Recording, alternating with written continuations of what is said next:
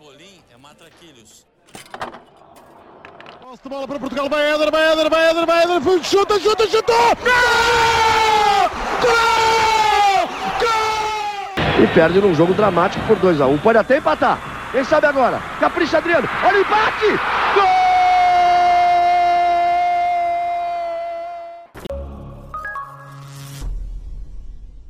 Viva! Sejam bem-vindos ao fascículo número 1 desta coleção Europa América, programa diário do podcast Matraquilhos que acompanhará o Euro 2020 e a Copa América 2021. Hoje já temos a ação futebolística para comentar. Olá, Rui. Olá, Fregoso. Ontem, em exclusivo para patronos do Hemisfério Desportivo, estivemos à conversa com o João Tiago Figueiredo, ele que nos deu o seu top 5 de jogos inaugurais dos Campeonatos da Europa Rui, depois deste Itália-Turquia, 3-0, a abrir hostilidades de um torneio muito ansiado, como classificas este jogo e como é que o enquadras num top 5 de jogos inaugurais? Não foi um jogo, foi um jogo melhor do que eu estava à espera, uh, para ser realmente bom e para o top. Não lembro exatamente quem é que metemos no top, mas para, para ser verdadeiramente inesquecível, acho que precisava de um de uma réplica um bocadinho melhor da Turquia. Eu acho que a Itália foi bastante estranho no início do jogo, os italianos com a bola e ouvirmos a subir tendo em conta que o jogo era em Roma uhum. mas a Itália esteve sempre bastante melhor e, e, a Turquia, acredito que para ti tenha sido um bocado de desilusão porque colocaste a Turquia como vencedora do grupo. Sim, mas e na, e na esperança, e já lá vamos aos palpites, um, quando falamos, falaremos disso, se calhar quando, quando fomos aos palpites, até porque eu tinha dado um, um resultado bem diferente para este jogo, uh, mas de facto foi. Uh, havia muitos turcos também no, no estádio também, e são bastante barulhentos, portanto podem ter eh, desequilibrado essa, essa balança no, no som ambiente que vinha de Roma. Um, de facto, esta, esta competição era muito ansiada e ver, ver, ver público no, nos estádios é sempre, é sempre melhor do que aqueles cenários que tivemos uh, nos últimos meses com os estádios vazios. Mas, Rui, é engraçado porque, mesmo assim, eu vi-te aí, estávamos a falar ainda antes de, de começarmos a gravar. Um, já há muito tempo que não havia tão pouco público num jogo do europeu com ela está, com esse, esse óbvio asterisco de ser, de ser um europeu especial, eh, muito, muito específico, mas desde, desde o primeiro jogo do Euro 1980, eh, falando agora só de jogos de abertura, eh, desde o jogo de abertura de 1980, que foi a reedição da final de 76 entre a Checoslováquia e a República Federal da Alemanha, que foi em Roma, que não havia tão pouca gente, e o último jogo com menos público do que este foi no Euro 92, entre a Escócia e é a comunidade dos Estados Independentes, a última jornada do grupo que já decidia, decidia o segundo lugar, na verdade, se, se poderia ter lá chegado. O que é que achaste da. Já disseste que a Turquia desiludiu um bocadinho, a mim também, apesar do estilo de jogo da Turquia se calhar uh, ser outro, e também uh, estava-me aqui a lembrar, assim de repente, lembro-me que a Turquia, quando fez boas participações, não correu muito bem o primeiro jogo, em 2008. Uh, porque perdeu com Portugal no Euro 2008 e depois foi até à meia final, onde vendeu cara a derrota frente à, a Alemanha, esteve até perto da, da final desse, desse torneio, e mesmo no Mundial 2002, no primeiro jogo, perdeu com o Brasil, correto? Exato. Exato, e era com Senol Gunes, o atual selecionador da, da Turquia. Depois a Turquia também chegou à meia final. Uh, não sei, não sei se haverá aqui uh, a terceira é de vez ou não há duas sem três, não sei, não sei como é que poderemos, poderemos ver. De facto, a Turquia fez um jogo bastante pobre e vimos uma Itália muito entusiasmante do ponto de vista ofensivo, com uh, até um lateral uh, que depois teve nós estávamos a falar isso estávamos a ver o jogo, o Spinazzola o lateral destro a jogar à esquerda mas depois tem participação em golos e tudo e portanto foram, foram várias boas exibições, não sei se queres destacar algum jogador eu acho que é assim, ver, ver esta Itália, comparando a Itália com, com a Itália que nós crescemos, eu acho que falta hum, aquele estereótipo da equipa defensiva e calculista, mas eh, havendo ou não esse estereótipo, nos anos 90 havia uh, intérpretes que eram deliciosos. Havia Del Piero, o Roberto Baggio, o Zola, portanto havia jogadores com qualidade técnica dos melhores uh, do mundo. E hoje em dia não é tanto assim, portanto cada vez que o Insigne toca na bola eu fico Fico deliciado, porque só, só o corpo, a forma como a ginga que ele tem com a bola é, é claramente destoa de, de, qualquer outro. Há outros bons intérpretes na, na seleção italiana, mas uh, acho que aqui o Insigne está sempre, está sempre no topo e provavelmente uh, grande parte do sucesso que a seleção italiana poderá vir a ter neste europeu dependerá dele.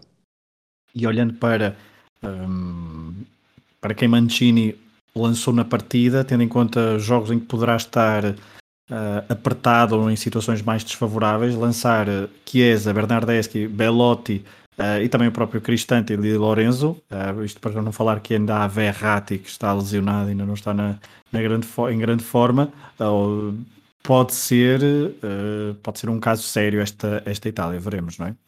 A Itália não estava a ser ignorada nos palpites, e que não falo dos nossos, não estava a ser ignorada nas previsões e, e sai deste jogo não sai abaixo daquilo que estava, pelo contrário, acho que faz um, faz um jogo, não faz uma afirmação completamente extraordinária do ah não, esta Itália é claramente candidata ou claramente favorita, uh, é o que era e mostrou que pelo menos neste arranque está, está até talvez um patamar acima para aquilo que se esperava, tendo em conta que, que os jogos de abertura, como vimos no, naquele episódio extra para patronos, não, não costumam ser muito entusiasmantes e as seleções uh, caseiras nem sempre têm, têm grandes jogos. Olhando só até um bocadinho para o dia da manhã, 12 de junho, ainda só, há, só haverá jogos do europeu, eh, para comentarmos então nesta coleção Europa-América, Gales, Suíça, Dinamarca, Finlândia, Bélgica, Rússia. Uh, se tivesses de escolher só um jogo, só pudesses ver um jogo, qual é que te apetecia ver mais? É Bélgica, Rússia. Acho que é o que tenho mais. São duas seleções que eu tenho como apuradas. Uh, tenho aquela previsão que a Bélgica vai estar uns furos abaixo, mesmo que avance, não vai, vai ter exibições um bocadinho abaixo, porque há, há pequenas eh, particularidades nos jogadores, o Hazard não teve uma época particularmente feliz, o De Bruyne chega lesionado e acho que isso poderá influenciar um pouco a confiança do, dos belgas uh, em campo. Ainda assim, acho que é claramente favorito ao grupo e a chegar, lá está, eu ponho, ponho eliminada pela, pela Itália nos quartos de final. A Rússia, acho que é uma forte candidata também, até neste esquema de, de 24 seleções uh, a avançar, portanto, até pela hora do jogo, portanto vamos, vamos gravar amanhã fresquinhos, logo a seguir a esse uhum. jogo, é capaz de ser o mais, eh, pelo menos nemiótico, o mais interessante. Obviamente que temos a estreia então amanhã de uma seleção nas numa fase final, que é a Finlândia, se bem que é muito curioso com a Rússia, coloquei em quarto lugar neste grupo, mas há muitas expectativas positivas, eu não as, não as tenho, eh, até porque é uma, uma espécie de revolução, não há assim tantos nomes um, ehm, tão badalados e depois houve uma série de jogadores a sair e a, vamos uh, usar a, a expressão, reformar-se Uh, principalmente na defesa, uma defesa muito renovada. Portanto, veremos o que é que Cherchesov, depois de ter feito um belíssimo Mundial 2018 em casa, num outro contexto, se bem que aqui também uh, haverá, jogos, haverá jogos em que a Rússia fará um, em casa. Vamos avançar nas rubricas então. Dia na História, vamos, é a primeira rubrica que temos sempre nestes eh, programas. Rui, sempre tendo em conta o dia que gravamos, estamos a 11 de junho, como é que é este dia na História? Já houve 17 jogos disputados a 11 de junho. Portugal fez apenas um encontro, em 2008, vitória sobre a República Checa. Dinamarca, Inglaterra e Itália fizeram três jogos e a Turquia, com o jogo de hoje, chegou às quatro partidas disputadas. Eh, dois deles contra a Itália, hoje em Roma e em 2000 em Arnhem. Mas vou dar o destaque a uma seleção que se estreou em fases finais de europeus a 11 de junho. Olhando para o conjunto das sete seleções que se estrearam em fases finais de europeus a 11 de junho, apenas duas conseguiram vencer. Gales há 5 anos e a Ucrânia em 2012. De resto, tudo derrotas. Grécia em 80, Rússia e Turquia em 96 e Albânia e Eslováquia em 2016. Mas vamos então para a vitória da Ucrânia contra a Suécia. Ibrahimovic inaugurou o marcador, conseguiu festejar pela terceira final, fase final consecutiva, mas os ucranianos, a jogar em Kiev, tinham outros planos. Orientados pelo primeiro jogador ucraniano a vencer uma bola de ouro, Oleg Blokin, conseguiram a vitória graças ao melhor jogador ucraniano, que nunca teve a oportunidade de jogar pela União Soviética e que também tem uma bola de ouro, ganha em 2004. Com 35 anos, Tchevchenko durou o tempo necessário para fazer história pelo seu país. Empatou o jogo 3 minutos depois do gol de Ibrahimovic e ofereceu a vitória e os 3 pontos que são, até hoje, os únicos conquistados na história da Ucrânia em europeus.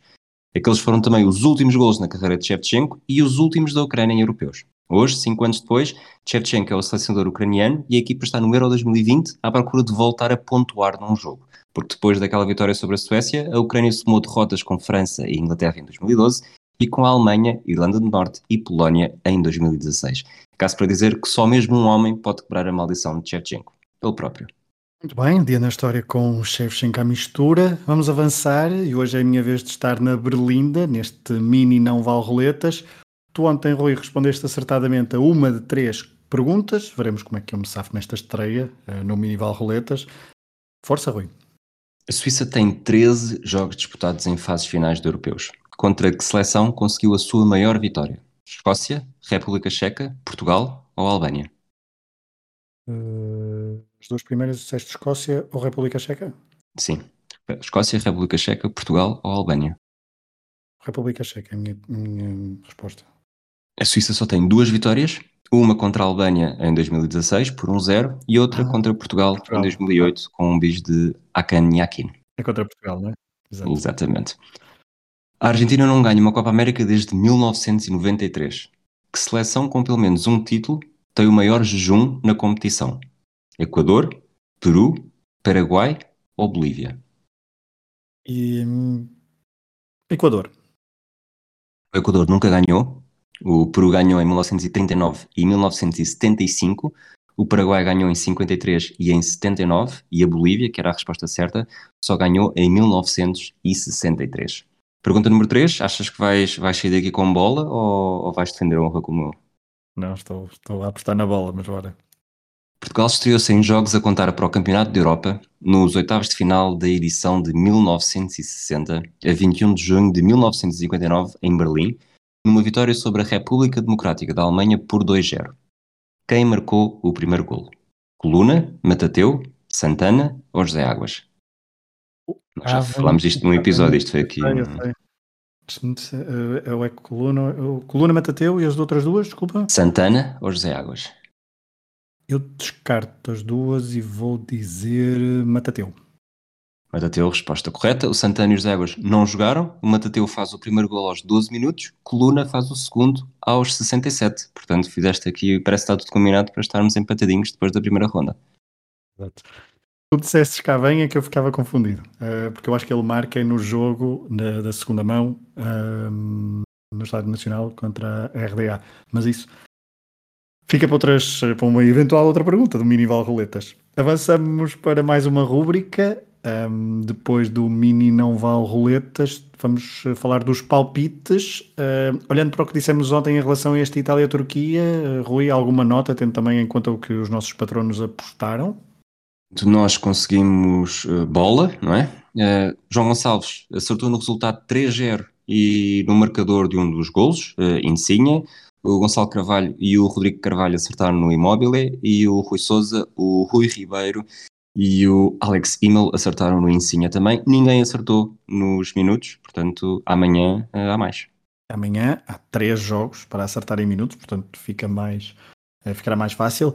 Uh, O tivemos post, já está, bastantes... desculpa, o post já está no, no Patreon do Michel Desportivo para quem quiser participar, ou que já esteja a participar, ou quem queira. Vai bastante a tempo, ainda temos muitos jogos, portanto, se não são patronos, se são patronos e não participaram, ou se não são patronos e quiserem ser, sejam à vontade, nós temos espaço para todos. Exatamente. www.patreon.com.br desportivo para apoiar este projeto e uh, ter acesso quer esta participação dos palpites, neste jogo dos palpites, mas também a conteúdos exclusivos que uh, vamos publicitando ao longo do uh, um, ao longo deste mês do coleção Europa América. Ontem tivemos o João Tiago, o João Tiago Figue... Ai, agora esqueci o nome dele. Figueiredo, exatamente, João Tiago Figueiredo. Um, um, a participar e a fazer o tal top 5 de jogos inaugurais. Mas falta falar dos palpites para amanhã, os meus e os teus. Rui, uh, ontem disseste tu primeiro, portanto, se calhar hoje posso começar eu. Força. E um, Gales-Suíça 1-1. Ok. Dinamarca-Finlândia 2-0. Sim. Bélgica-Rússia 3-1. Queres dizer os teus? Bom, Gales-Suíça 2-2, Dinamarca-Finlândia 2-0, Bélgica-Rússia 3-1. Ok, nós estamos a jogar. Nós não sabemos, nós, só para ficar registado, nós não sabemos as apostas um, um, do, um do outro, também não sabemos as histórias que um e o outro vão, vai, vão contando ao longo dos episódios. Tentamos surpreender também, não só a vocês ouvintes, mas também um ao outro. E estamos aqui numa sintonia muito uh, particular. Eu vou-te dizer que o marcador de gol para amanhã, digo Yusuf Poulsen. Ok, Gareth Bell. Gareth Bell, muito bem. E o minuto amanhã, eu digo minuto 3. 43. Aqui houve, a telepatia ficou um bocadinho com, com a interferência. Foi, com 40 minutos de atraso. Dito isto, avançamos para o jogo na história. E o jogo na história diz-te respeito. O que é que nos trazes hoje? Olha, olhando para os jogos, para os três jogos do Europeu amanhã, 12 de junho, escolhi recordar um jogaço do Mundial de 86 entre a Bélgica e a União Soviética, considerando, claro, que a Rússia é a herdeira histórica da União Soviética. Foi a 15 de junho de 1986, jogavam-se os oitavos de final do Mundial do México, na cidade de León. Um jogo com 7 golos, 4 para os belgas, 3 para a União Soviética de Valery Lobanovsky. No final do tempo regulamentar, o resultado era de 2-2. Igor Belanov, avançado nascido em Odessa e jogador do Dinamo de Kiev, fez o 1-0 e o 2-1. O primeiro gol do jogo, se não se recordam ou nunca viram, vão pesquisar porque é um golaço. Só que os belgas conseguiram sempre contrariar a vantagem soviética, primeiro por Enzo Schifo, depois por Jan Kolemans, em dois golos onde a defesa soviética deixou Rinat Dassaev completamente desamparado. No prolongamento, os belgas foram mais fortes, chegaram ao 4-2, primeiro por Stefan de Mol, futuro jogador do Porto, num gol após um canto, e o quarto gol belga foi marcado por Klassen mais dois golos, estes dois, então, onde os defesas da União Soviética pareciam estar noutra dimensão. Igor Belanov ainda fez de penalti o 4-3 final, portanto, um hat-trick, ele que marcou neste Mundial quatro golos, que depois também ajudaram a conquistar a bola de ouro no final do ano de 1986. Já os belgas, neste Mundial, com uma geração super talentosa e orientada por Guiti, só foram barrados por dois golos de Maradona nas meias finais do torneio. Avançamos para a próxima rúbrica. Depois de um jogo na história, vamos para a figura da Copa América.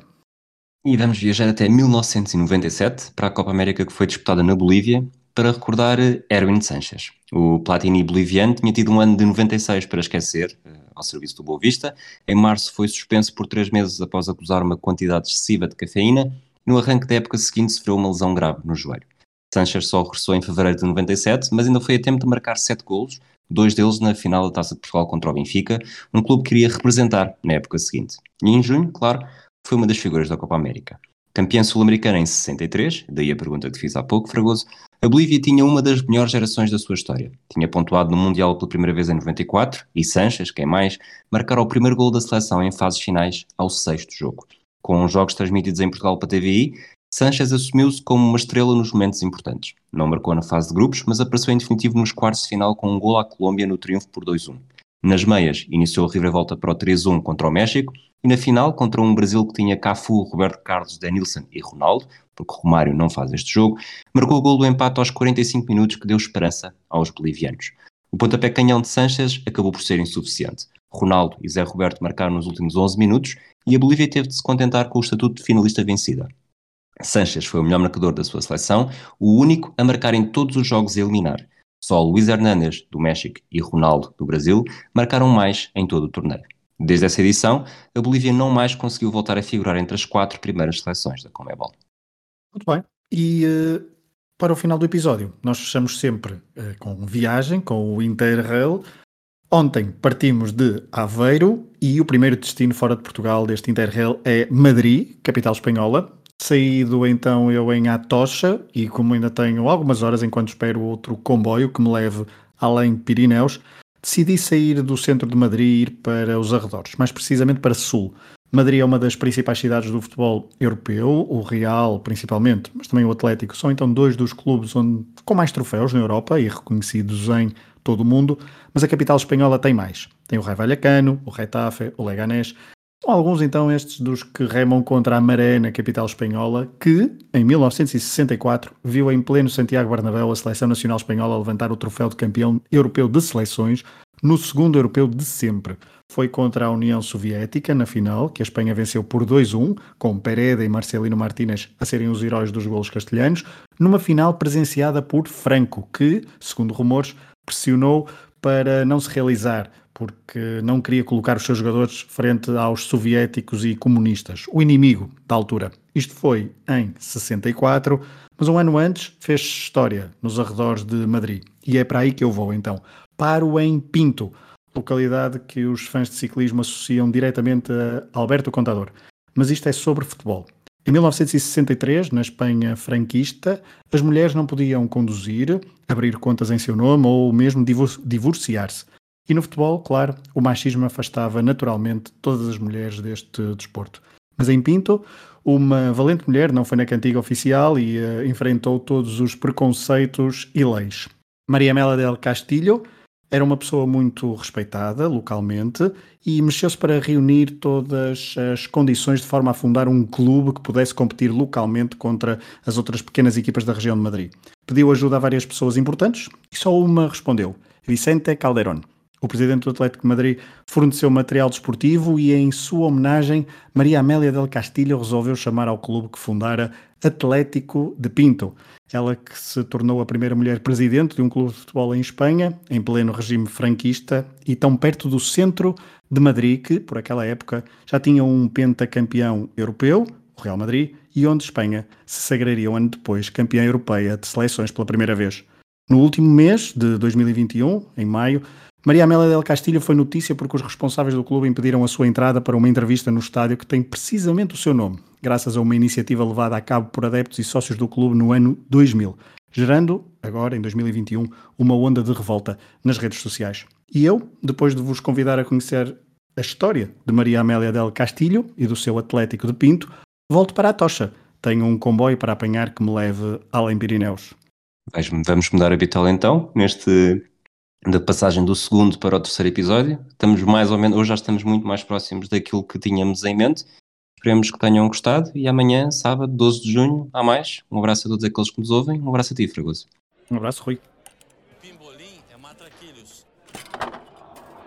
Posse de bola para Portugal, vai Éder, vai Éder, vai Éder, vai Éder, chuta, chuta, chutou! Gol! Gol!